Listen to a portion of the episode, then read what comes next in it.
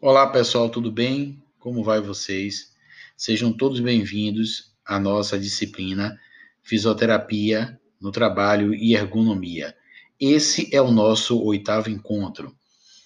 Nesse nosso oitavo encontro, nós vamos falar justamente do diagnóstico cinésio funcional e a CIF, que é a classificação internacional de funcionalidade.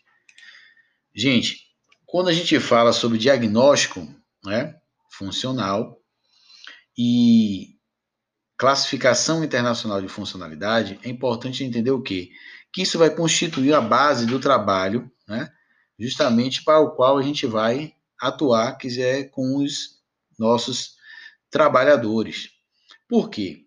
Porque quando a gente usa a classificação internacional de funcionalidade, né, que é conhecida como a CIF, ela vai proporcionar uma linguagem unificada e padronizada, né, com um sistema de descrição de saúde, né, e de estados relacionados à saúde. Ela vai definir justamente componentes de saúde, né, do bem-estar relacionado à saúde, né, tais como a própria educação e o trabalho, que no caso é o nosso foco principal. Né?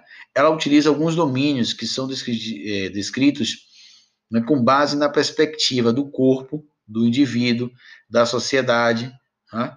e ela usa né, alguns conceitos básicos em relação a funções e estruturas do corpo, em relação a atividades e participação humana né, do indivíduo, e também utilizam o meio ambiente. Né? A CIF, que é essa classificação, ela também está relacionada com fatores ambientais que interagem justamente com os seres humanos, que no caso da gente é o ambiente de trabalho. Né? Então, nesse sentido, ela vai justamente permitir a gente registrar perfis úteis de funcionalidade e também de incapacidade né? e saúde do indivíduo dentro desses vários domínios. Né? Quando a gente entra nesse universo né, da, da variação cinésio-funcional, da funcionalidade, é importante entender que existem os componentes de funcionalidade e de incapacidade. Né?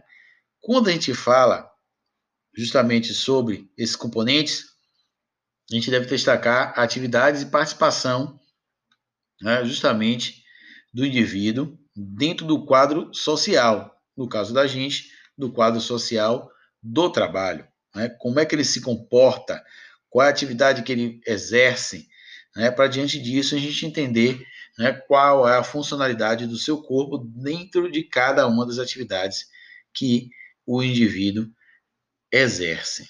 Né?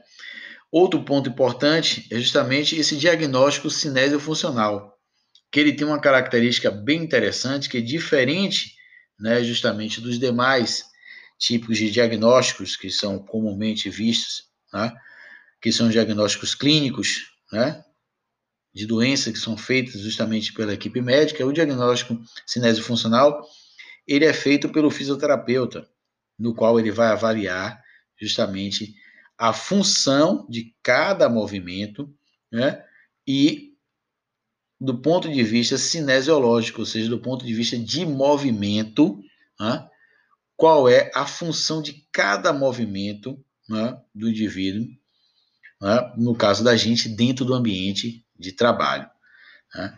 Então, nesse podcast que eu estou deixando para vocês aqui, é justamente esses são os pontos que a gente deve abranger né, nessa nosso oitavo encontro, que é justamente né, esse diagnóstico cinésio-funcional que o fisioterapeuta tem que fazer, voltado justamente para é, a saúde do trabalhador e também né, a classificação internacional de funcionalidade voltada para o trabalhador também. Né? Ainda para a gente poder elucidar um pouco mais sobre esses dois componentes, né, eu vou trazer aqui alguns, algumas participações né, de atividades do indivíduo que a gente deve analisar né, durante o trabalho, né, que são justamente o que? Quais são as tarefas né, e as demandas gerais que esse indivíduo tem que fazer, né? Como é essa mobilidade dele durante o trabalho, para a gente observar qual a movimentação que ele faz, os músculos que ele vai utilizar, né? Como é feito o cuidado pessoal desse indivíduo, né?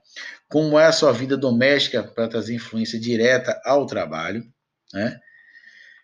Como é a sua vida comunitária, social e cívica, né? Para daí a gente entender esse indivíduo como um todo, né? E trazendo para um ambiente de trabalho e vendo a influência que tem sobre né, o corpo desse indivíduo.